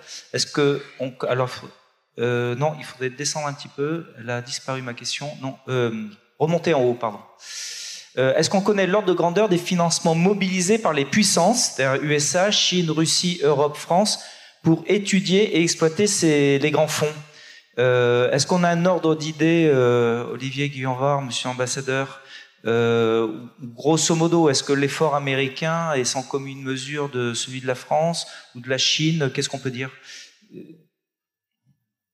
Question un peu difficile parce que c'est peut-être un peu secret, ou dispersé dans de nombreux programmes aussi. Oui, euh, alors j'ai pas les pas les chiffres euh, comme ça en tête euh, directement. La réponse que je ferai, c'est que au sein des 36 membres du Conseil, la, moitié, 18, représente une, euh, sont représentants de la diversité géographique, et le Conseil est divisé en, en, cinq chambres, et la France est constamment élu, réélu, enfin coopté, au sein de la Chambre des États qui sont les principaux explorateurs euh, des, fonds marins depuis, depuis longtemps et puis qui, investi, qui ont investi le plus long. Nous sommes euh, clairement parmi les, parmi les, principaux, les, principaux, euh, les principaux investisseurs, mais j'ai pas, le, pas vraiment l'ordre. il, est certain que les, la Chine, la Corée, le Japon investissent beaucoup. les États-Unis, c'est ambigu parce qu'ils n'ont pas ratifié Montego Bay, donc ils n'ont pas le droit euh, d'aller en tant qu'États-Unis, euh, mais il y a des entreprises comme Lockheed notamment. Lockheed est assez investi. Euh, euh c'est eux qui sont le, le contractant de, Singapour notamment, de, la Grande-Bretagne. Enfin, donc sont. Ils, au niveau des États-Unis, c'est plutôt des entreprises et non pas l'État mais j'ai pas de chiffres. À ouais, enfin, Nous, c'est simplement une vision à notre modeste échelle et vue de notre fenêtre, on va dire. Hein. Euh, nous, on trouve effectivement que l'implication de la puissance publique en direction des industriels pour développer ces technologies nous paraît insuffisante, même s'il y a eu des efforts qui ont été faits récemment à travers France 2030. Mais ça prend du temps, malgré tout. Euh, nous, le dernier euh, PEA qu'on a dû faire euh, dans le domaine du maritime et du sous-marin, c'était le PEA Espadon avec Thales et puis avec Naval Group. C'était il y a presque dix ans, en fait. Et depuis, nous, en tant que PME, maintenant ETI, euh, on n'a pas eu accès à des financements euh, particuliers pour développer la technologie. Donc, heureusement également, comme je l'ai indiqué en, introduction, que 80% euh, de notre chiffre d'affaires, il est réalisé à l'export. Donc finalement, c'est à l'export qu'on arrive à, trouver effectivement des opportunités qui nous permettent de nous maintenir et de développer la technologie. Alors, Mais c'est pas forcément suffisant, et pas forcément satisfaisant non plus. Après, aujourd'hui, il y a aussi le, le guichet de l'Europe. Il y a le, le, Fonds européen de défense qui a été mis en place il y a 2-3 ans euh, et qui est aussi une opportunité de, de, financement, en tout cas de la R&D, mm. euh, bon, un niveau euh, qui reste modeste, mais qui est quand même intéressant, et on participe régulièrement chaque année à ces appels à projets et on rentre dans des consortiums européens avec des grands maîtres d'œuvre qui généralement sont en, en, leader sur ces appels à projets, mais qui nous permettent malgré tout de travailler sur le cyber warfare, sur la lutte sous-marine, sur la guerre des mines, etc. C'est intéressant. La FMS a fait une étude sur les fonds marins en Méditerranée. Justement, une des conclusions, c'était de constater que il y avait un vrai problème de coordination interministérielle de ce programme. Et donc on appelait effectivement à ce qu'il y ait véritablement une coordination pour avoir une vraie dynamique, euh, comment le dire. Question pour Nicolas Mazuki, c'est euh, que fait-on pour protéger nos zones économiques d'un piratage des fonds marins et de leurs nodules par la Chine sans avoir les navires nécessaires à la surveillance? Je pense, Nicolas, que vous allez pouvoir nous rassurer là-dessus. Alors, déjà, euh, donc si je, reprends cette hypothèse, en partant de ce scénario, c'est comment la Chine ferait du piratage de nodules polymétalliques. Euh, soit elle enverrait des drones sous-marins depuis la Chine pour aller récolter des nodules polymétalliques, bon, eu égard à la profondeur des fonds en Polynésie, etc., trois points de suspension, ça serait très compliqué. Pour ne pas dire, à l'heure actuelle, technologiquement, même sans avoir de boule de cristal, quasiment impossible. Donc ça voudrait dire qu'à ce moment-là, imaginons qu'elle fasse ça, hein, je reste dans le scénario, elle utiliserait donc un bâtiment de surface comme base. Donc à partir du moment où il y a un bâtiment de surface comme base, ben, à ce moment-là, on rentre dans l'action de l'État en mer, on rentre dans ce qui est le quotidien de l'intervention de, l'amiral en charge des, forces du Pacifique, d'Alpaci, des forces françaises euh, prépositionnées en Polynésie, c'est-à-dire on fait du contrôle maritime. Donc à ce moment-là, la question, elle se pose à l'heure actuelle et sans avoir pour le moment, même si c'est inscrit dans la stratégie de maîtrise des fonds marins, la volonté, une fois de plus, de connaître, surveiller et intervenir dans le fond, Là, pour l'instant, si on est dans ce scénario-là, l'intervention, elle se ferait au niveau de la surface. Euh, je veux revenir justement sur une petite, un petit quelque chose. Pour l'instant, la manière dont on a abordé les choses, et ce qui est la réalité, c'est qu'on l'a pris de la surface au fond. Mais ce qu'il faut comprendre dans la question de la maîtrise des fonds marins de manière étendue, de manière au niveau stratégique, c'est que ça ne va pas de la surface au fond. Ça va de l'espace extra-atmosphérique jusqu'au fond. Donc il y a aussi une question qui est liée à la surveillance satellitaire, de voir quels objets sont à la surface, quels objets potentiellement larguent des drones, des charges, des choses vers le fond, qui permettent aussi à partir de là de se dire, tiens, bizarrement, il y a un bâtiment qui est stationnaire, dont on sait qu'il a mis à l'eau des objets qui sont partis vers le fond, donc ça peut quand même donner un certain nombre de choses, un certain nombre d'interrogations. Donc vraiment, la maîtrise des fonds marins ne se limite pas qu'à la question de la colonne d'eau, elle va aussi euh, bien au-delà, et c'est vraiment quelque chose de totalement transverse, qui est d'ailleurs aujourd'hui le cas de la stratégie navale de manière globale. Un de nos sujets cette année sur l'assurance maritime, mais on en reparlera l'année prochaine, parce qu'on fera peut-être une table ronde sur l'assurance maritime, enjeu important. Le moratoire sur l'exploitation des fonds marins prôné par la France ne constitue-t-il pas la perte d'une opportunité stratégique et économique pour la France, monsieur l'ambassadeur? Question compliquée pour un ambassadeur. C'est une bonne question et je vous remercie de me l'avoir posée. Euh, non, non, parce que euh, nous, nous, le voyons euh, ici, nous avons des industriels euh, qui développent des technologies euh, pour explorer. Et le moratoire ou l'interdiction, son corollaire, c'est l'augmentation de la donnée scientifique. Nous avons besoin de davantage de données scientifiques, nous avons besoin de davantage de connaissances. Et, et, et moi, je serais, je, je, serais ravi, alors je parlais d'un de vos concurrents, la société Abissa, qui est membre du cluster maritime. Et donc l'an dernier, on a fait rentrer le cluster maritime au titre des observateurs à l'IFM. Et donc c'est la société Abissa qui est venue représenter le cluster maritime en tant qu'observateur. Et donc on a fait avec Abissa ce qu'on appelle un side event. Euh, et donc Abissa est venu présenter euh, sa technologie, enfin c'est-à-dire de quelle manière ils peuvent mettre en, œuvre euh, des drones qui, qui agissent un petit peu en meute en quelque sorte pour récolter de la donnée. C'était très intéressant parce que alors dans, le cadre du code mini, on se pose la question de la, de la, compliance, de la surveillance. C'est-à-dire que si un jour des exploitants vont exploiter, il va falloir les surveiller, vérifier que ce qu'ils font correspond, correspond au code minier, qu'ils ne sortent pas des clous. Et là, on aura besoin de caméras, de senseurs, de choses, et pourquoi pas effectivement de drones, euh, de, sortes de, chiens de garde de berger qui vont aller tourner autour des futures exploitations et qui vont voir si euh, ils respectent bien la réglementation. Donc au contraire, euh, au contraire, les entreprises françaises, la technologie française devrait trouver à, à s'employer à ce niveau-là. Non, juste un petit complément par rapport au propos de, de l'ambassadeur sur Abissa. En fait, en fait, c'est un partenaire. Hein. Pour nous, c'est un partenaire parce qu'on travaille avec eux justement pour développer des, des systèmes de meute de drones, de manière à décupler finalement euh, la capacité à explorer de grandes, de grandes étendues. Euh, et c'est également un client. Société de service, nous, nous fournissons des équipements en fait à Bissa en fonction des opportunités. Alors, une autre question un peu compliquée, donc écoutez-la bien. Le besoin des systèmes autonomes va devenir indispensable pour protéger nos infrastructures et nos ressources critiques. Dans ce nouveau paradigme, l'autonomie décisionnelle distribuée deviendra-t-elle le prochain game changer?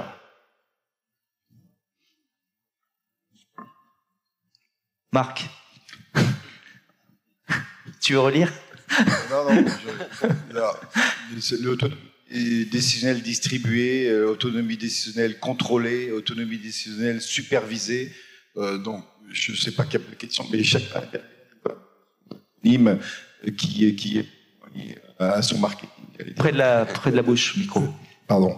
Euh, euh, ça rejoint un peu ce que j'ai dit tout à l'heure. Oui, si on veut envoyer des engins relativement intelligents, c'est-à-dire capables de réagir à, à ce qu'ils voient, ce qu'ils mesurent et à l'imprévu, oui, il faut de l'autonomie euh, décisionnelle pour mettre dans ces engins.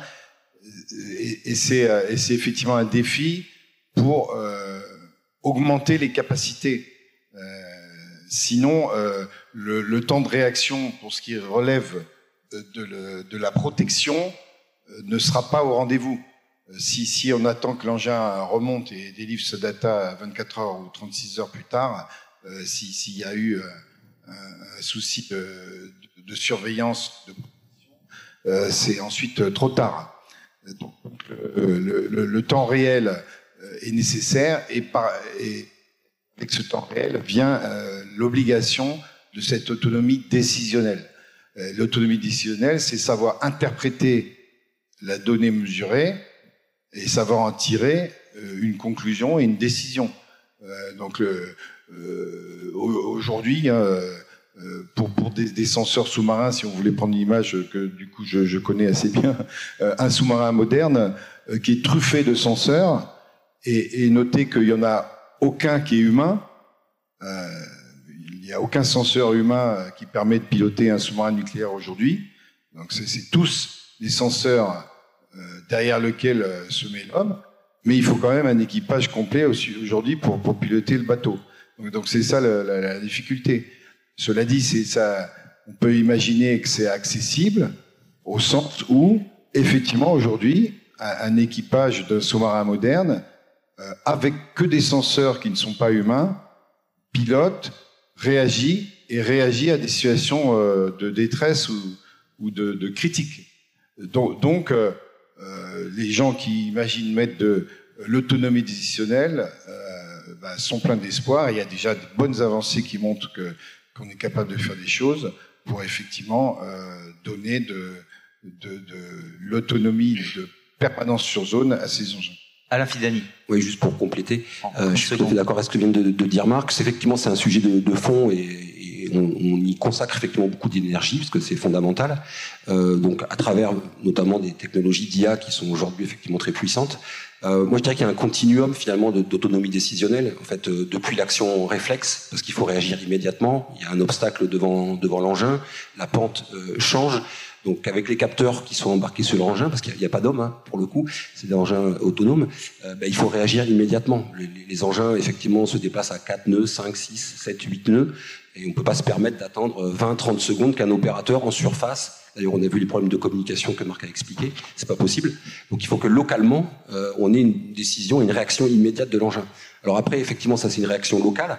Après, il peut y avoir effectivement des, circonstances dans la mission peut-être dû à, des problèmes de l'engin ou alors à des conditions environnementales qui font qu'on doit euh, reprogrammer tout ou partie de la mission. Donc là, effectivement, on peut remonter au niveau du contrôle-commande de l'engin, qui peut aussi prendre un certain nombre de décisions, et puis voir au niveau de l'opérateur s'il y a vraiment une modification importante de la mission à réaliser. Voilà. Donc pour moi, effectivement, et pour nous, il y a tout un continuum d'autonomie décisionnelle à prendre en compte. Monsieur l'ambassadeur, est-ce qu'on peut euh, dire que la France manque de cohérence lorsqu'elle a une stratégie d'exploration et d'exploitation des, fonds marins? Euh, Alors, c'est 2015, je me rappelle, on, l'avait fait ensemble, 2018, et que dans le même temps, effectivement, euh, on annonce une, une interdiction d'exploitation des fonds marins. Est-ce que c'est un manque de vision stratégique ou est-ce qu'on est plutôt dans le domaine de la décision politique? La, cohérence, c'est de s'adapter à la situation. la situation change, donc la, la cohérence change. Euh, voilà. Non, on est clairement. Alors, on est clairement dans le cadre d'une euh, d'une décision politique qui est prise dans le cadre d'une d'une diplomatie maritime. La France euh, se, se dote. Enfin, il n'y a pas de il n'y a pas de décision comme ça annoncée, mais on, a vraiment désormais une vraie, une, vraie diplomatie maritime euh, avec la nomination d'un ambassadeur chargé des océans et des enjeux maritimes, euh, Olivier Poivre d'Arvor, qui, qui, qui, qui, développe une, une, diplomatie, une diplomatie euh, maritime euh, vraiment, je dirais, tous azimuts, hein, à la fois euh, sur la surface, dans la profondeur, sur les fonds marins, sur la question des pôles également. Donc, et, et, et, nous avons vraiment cette... dans, dans, dans mes instructions d'ambassadeur en Jamaïque, j'ai quelques éléments de diplomatie maritime, y compris la défense des intérêts économiques français, etc. Donc, tout cela s'inscrit dans le cadre d'une plus générale d'une diplomatie maritime et plus générale d'une diplomatie de l'environnement euh, dans laquelle la France euh, est à la pointe euh, de tout ce qui concerne la protection de l'environnement et la lutte contre le changement climatique. Or, on sait que les océans sont, les océans, c'est la, pompe à chaleur et le, et le, système de climatisation de, de la planète. et donc, si on veut pouvoir efficacement lutter contre le changement climatique, il y a des, actions un peu ponctuelles euh, à prendre, mais il y a aussi une action très générale et très globale euh, de protection des océans et notamment de, de préservation de la capacité de l'océan à absorber euh, l'excès de, de chaleur de la Terre. Donc ça fait partie d'une stratégie globale et d'une politique globale. Merci. Euh, la question suivante, je ne vais pas en parler parce que c'est le pillage des ressources dans la zone économique, donc on l'a déjà euh, évoqué. En revanche, il y a une autre question qui me plaît beaucoup parce que justement, on va la traiter lors de notre colloque le 24 novembre sur la, les sous-marins de, de, plaisance parce qu'il pose effectivement un, un, un sujet. C'est comment, Marc, toi qui es sous-marinier, euh, comment on réglemente la navigation sous-marine euh, d'engins qui sont dans la colonne d'eau, est-ce qu'elle est l'équivalent du règlement international sur la prévention des abordages en mer, le RIPAM euh, Comment font les militaires? Je crois que c'est comme ça qu'il faut commencer. Ah, Aujourd'hui, non, il n'y a pas d'obligation. C'est-à-dire que le, sous-marin est entièrement responsable de sa sécurité et de, la responsabilité de, dommages qu'il pourrait créer.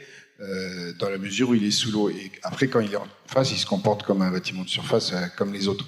Euh, donc euh, euh, c'est justement ce que la, phase critique pour tous les sous-mariniers de l'immersion périscopique, où il est entre les deux, c'est-à-dire qu'il est responsable de tout, mais il est déjà en surface, donc très vulnérable, mais complètement responsable. J'imagine pas que à court terme, on ait moyen juridique de réglementer cette navigation sous-marine.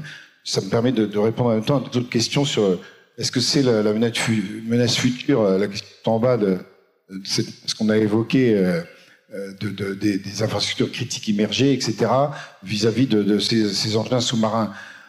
Non, il y aura, à mon avis, il n'y aura pas de réglementation euh, à, horizon visible.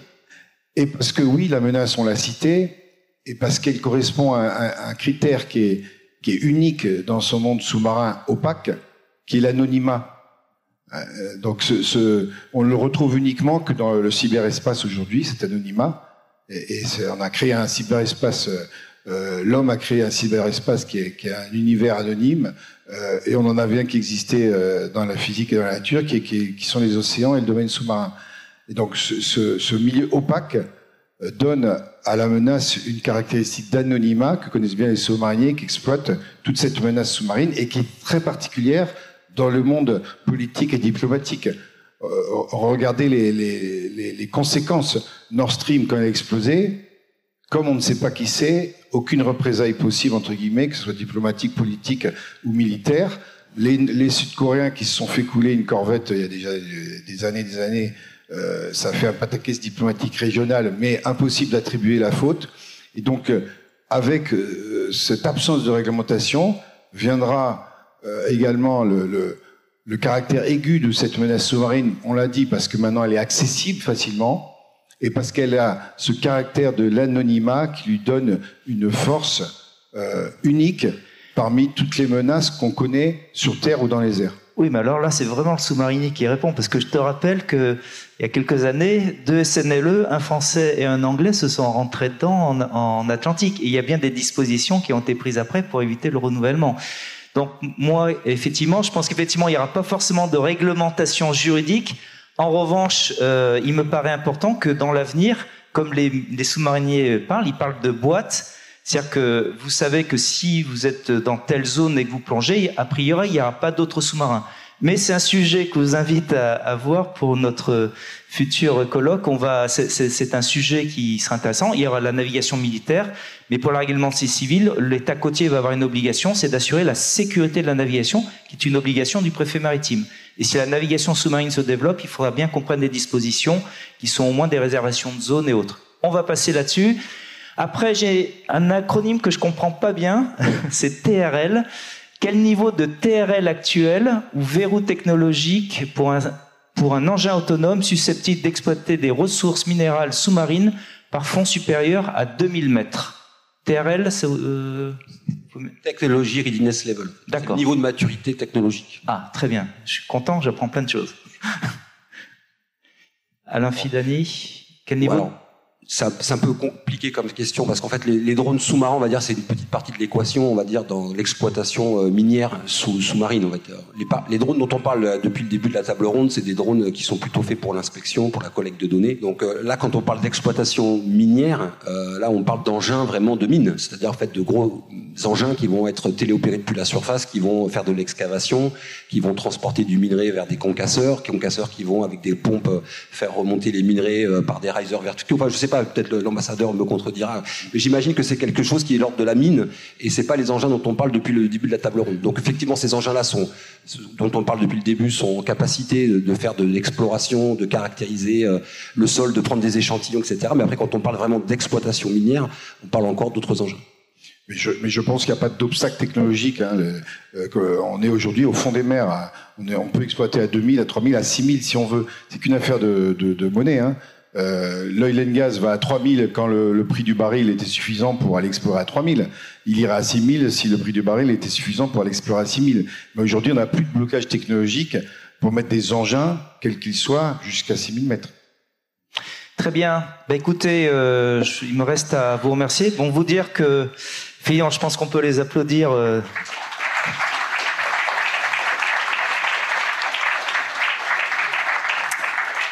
Vous avez devant vous un animateur de table ronde comblé et heureux parce que vous avez pu voir la, la qualité des, des, intervenants. Je pense qu'effectivement la, la, France doit être fière euh, d'avoir des hommes et des femmes euh, de, qui, qui, qui, qui, comme vous, euh, euh, répondent à ces enjeux majeurs de, de demain.